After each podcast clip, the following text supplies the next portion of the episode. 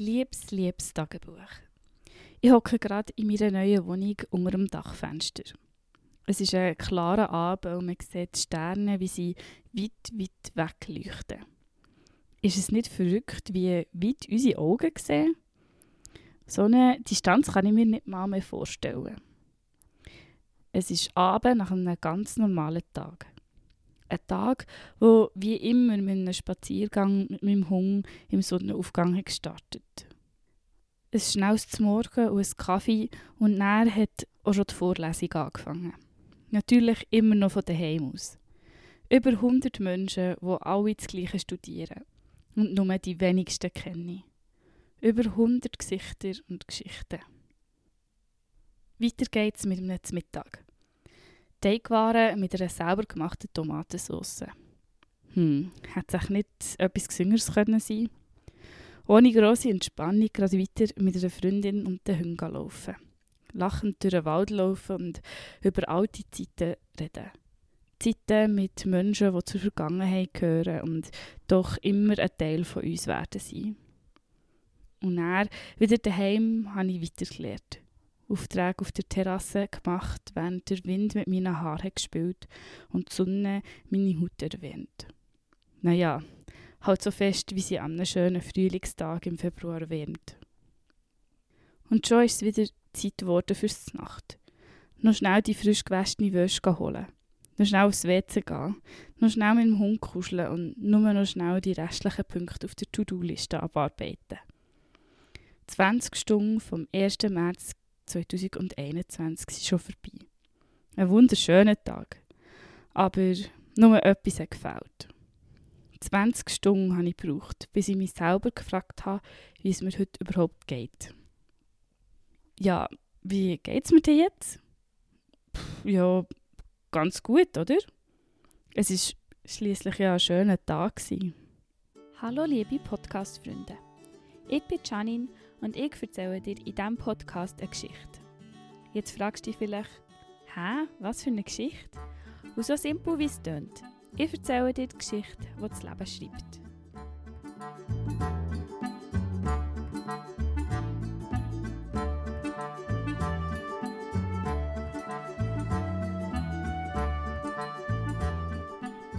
Hallo, ich bin wieder mal zurück mit einem neuen Podcast.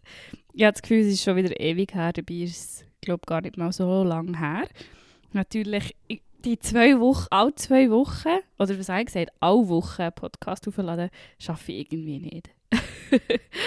ich habe das jetzt gemerkt, irgendwie, wenn ich etwas muss machen dann geht es nicht mehr. Darum, hey, es gibt einfach einen Podcast, wenn es einen neuen Podcast gibt, ohne Regelmäßigkeit. ja, aber, ähm, wie geht es dir heute? Hast du dich heute schon gefragt, wie es dir geht? Ich habe das wirklich so, wie ich es vorher erzählt habe, so erlebt. Ähm, ja, mir geht es gut. Ich habe meine coole neue Wohnung, wo ich jetzt zwei Monate drinnen wohne. Und es ist mega cool, weil ich habe jetzt wie eine kleine Galerie und hier hocke ich jetzt am Boden und nehme einen Podcast auf. und aber ich genieße es sehr fest in dieser neuen Wohnung und freue mich aber dann auch, in die definitive Wege zu kommen. Aber ja, Vorlesungen haben wieder angefangen. Juhui! Ähm, aber es ist auch gut, wieder ein bisschen Regelmäßigkeit in den Alltag zu bringen. Ich habe es jetzt zwar schon noch genossen, keine Vorlesung zu haben und mich noch so von den Prüfungen zu erholen, aber es ist dann gleich auch wieder schön, wenn wieder ein bisschen Routine in alles reinkommt und ähm, wieder neue Pflichten kommen. Und das Wichtige ist, neue spannende Sachen kommen zum Lernen. Ich hoffe, dass ich schon ganz gleich auch noch ein paar Sachen darf teilen mit euch. Ich habe heute noch ein Thema ausgesucht, das ich gerne darüber reden möchte. Und zwar ist es eine bestimmte, eine bestimmte Art Gefühl auszudrücken. Und zwar durch Tränen oder Grennen. Und ich finde das mega spannend, weil ja, Grennen tut mir eigentlich als erstes, wenn man aus der Gebärmutter rauskommt. und vielleicht tut man das auch am Ende des Lebens klein machen. Also, ja, kommt natürlich darauf an, wie man stirbt und so, aber vielleicht tut man dann auch innerlich rennen. Hoffentlich, weil man einfach zufrieden ist mit allem. Und ich, in letzter habe ich recht viel gerannt, weil ich glücklich war. Also man tut ja nicht nur rennen, wenn man traurig ist, sondern man tut rennen, wenn es einem gut geht, wenn es einem nicht gut geht, wenn man dankbar ist, wenn man erleichtert ist, wenn man hässig ist. Irgendwie ist Rennen immer da. Und es hat doch irgendwie auch gar ein an Wichtigkeit gewonnen, letzte, in meiner Bubble. Und zwar so ähm, das Rennen von Männern. Also dürfen Männer überhaupt rennen? Definitiv nicht. Die müssen sehr stark sein. Nein, überhaupt nicht. Ähm, ich finde, wie schon gesagt, Rennen einfach etwas sehr, sehr Spannendes. Und ich möchte gerne mit euch äh, ein paar Sachen teilen, die ich gelernt habe über das Rennen. Es gibt nämlich, es ist nicht nur ein Rennen, sondern das hat auch wirklich eine tiefere Bedeutung. Und zwar beziehe ich mich mit den folgenden Informationen auf eine Arbeit der Universität Tilburg von den Niederlanden. Ähm, sie haben ein das Rennen eben unter die Lupe genommen und haben ein paar sehr, sehr spannende Fakten auf eine Arbeit gebracht.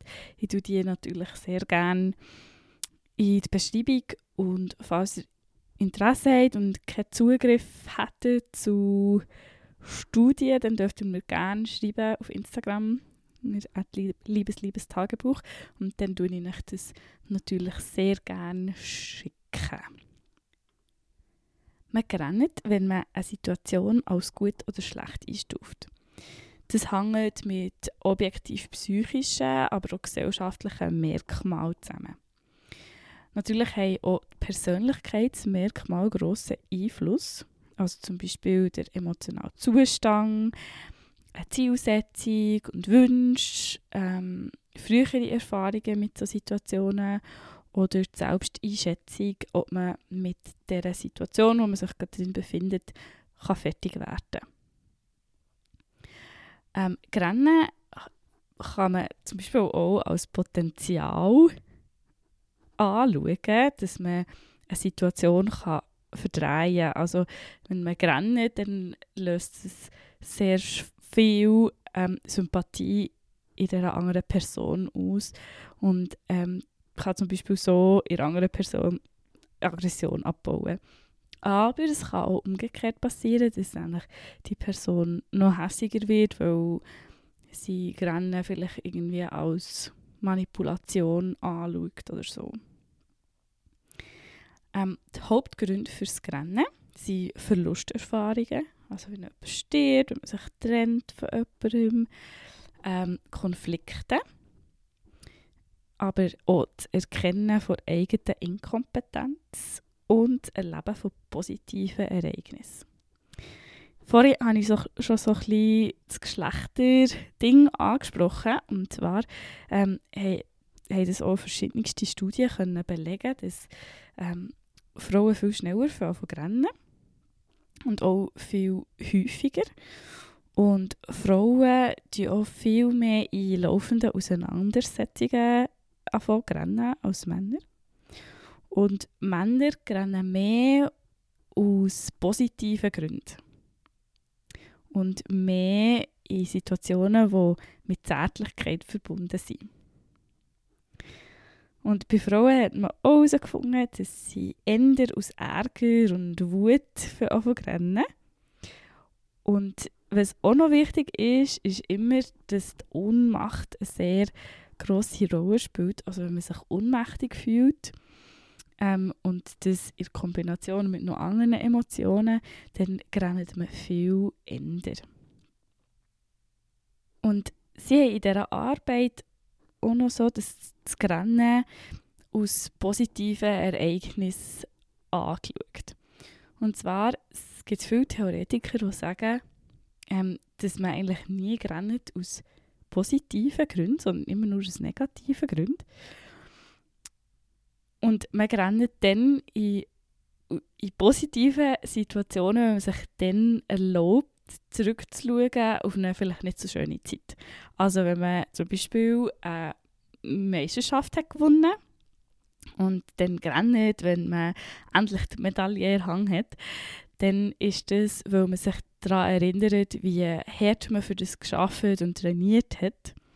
Ähm, das Gleiche ist, wenn man zum Beispiel ein Diplom bekommt, also man dann rennt und sagt, man rennt eigentlich aus Glück, aber ähm, man erinnert sich eigentlich an all den Aufwand, den man dafür hatte.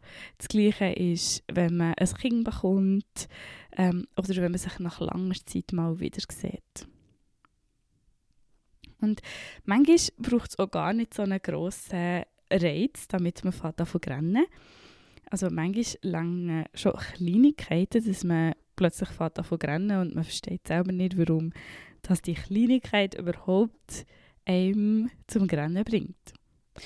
Das ist mit einer Studie festgestellt worden und das ist also völlig okay, wenn, wenn man das macht. Also mir geht es auch ganz oft so, dass ich manchmal einfach davon rennen aus so banalen Kleinigkeiten, wo ich so das Gefühl habe, hey, nein, weg so etwas müsste ich jetzt eigentlich nicht rennen. Aber das ist total normal. Was sie auch noch haben beschrieben ist, dass man sehr oft oder am meisten daheim rennt. Und dann meistens allein oder nur mit einer weiteren Person. Und sie begründet es so, dass man Angst hat, dass es als Schwäche angeschaut wird, wenn man rennt. Oder dass man als emotional instabile Person eingeschätzt wird. Oder dass man irgendwie die eigenen Gefühle nicht unter Kontrolle hat. Und wie ich es vorher schon gesagt habe, wegen, dem, wegen dieser wie Erpressung, ähm, hat man manchmal vielleicht auch Angst vor anderen zu rennen, weil es könnte überkommen, als möchte man die andere Person irgendwie manipulieren. Und darum tun sich die meisten Menschen ähm, erst daheim in den eigenen vier Wängen so ein bisschen zurückgehen und die erst dann Tränen vergießen. Und man weiß auch, dass viele Menschen so zwischen 6 und 10 am Abend erst rennen.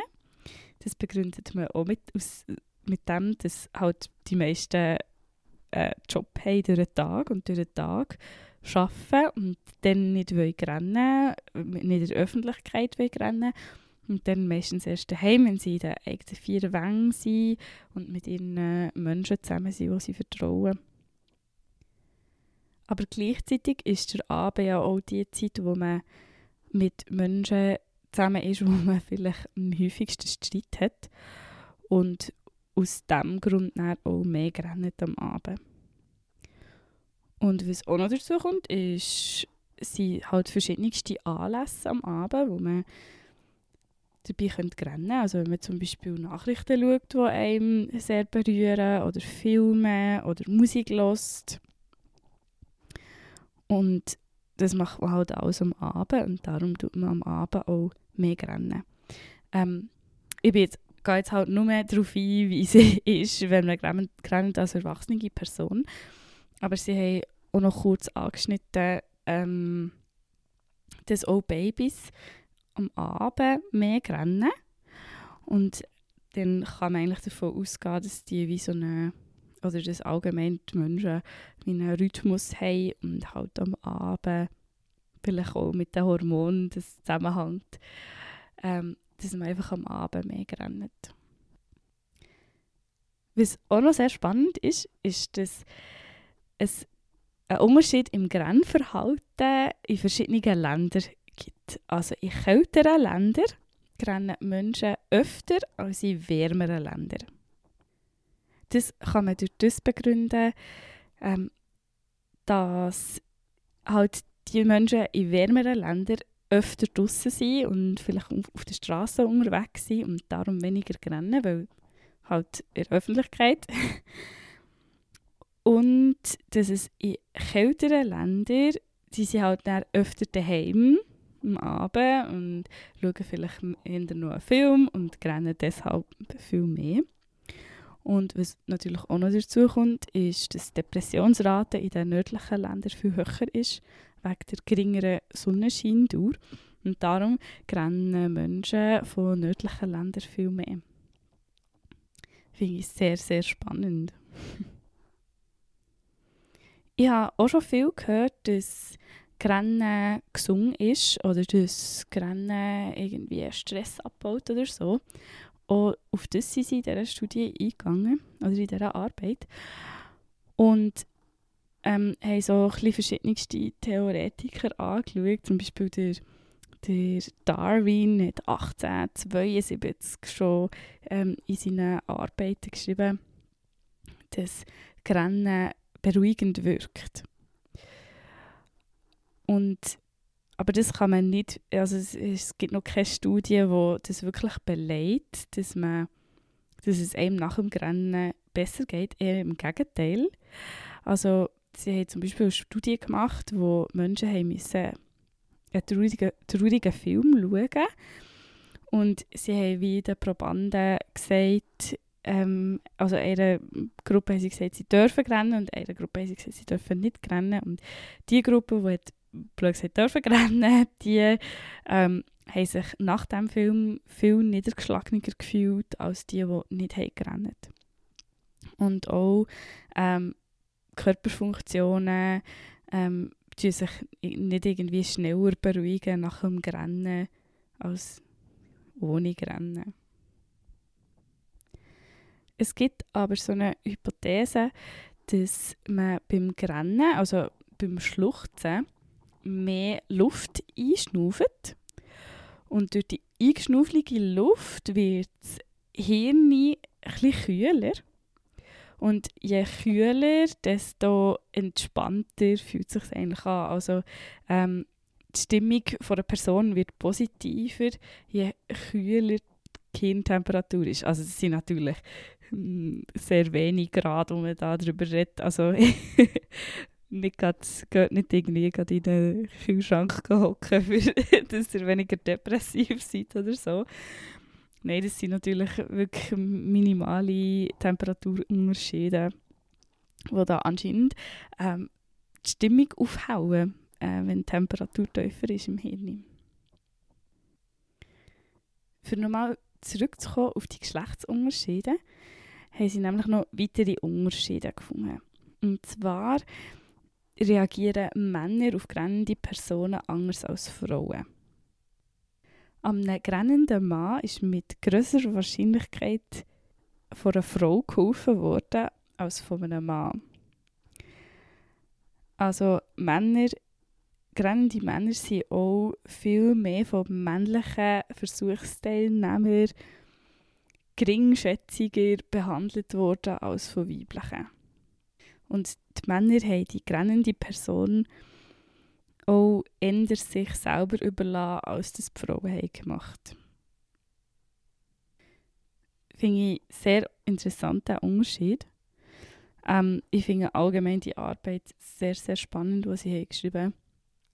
Dass es da wirklich so grosse Unterschiede gibt zwischen Mann und Frau und was Grennen wirklich für Auswirkungen hat und ähm, aber das mal zum Untersuchen, ob Grenne jetzt wirklich gesungen ist oder nicht. Also ich habe auch schon mal gelesen, dass in den Tränen Giftstoffe drin sind, die raus sollen und darum sollte man rennen, weil man sonst würde krank werden Aber das kann keine Studie jemals ähm, wirklich belegen.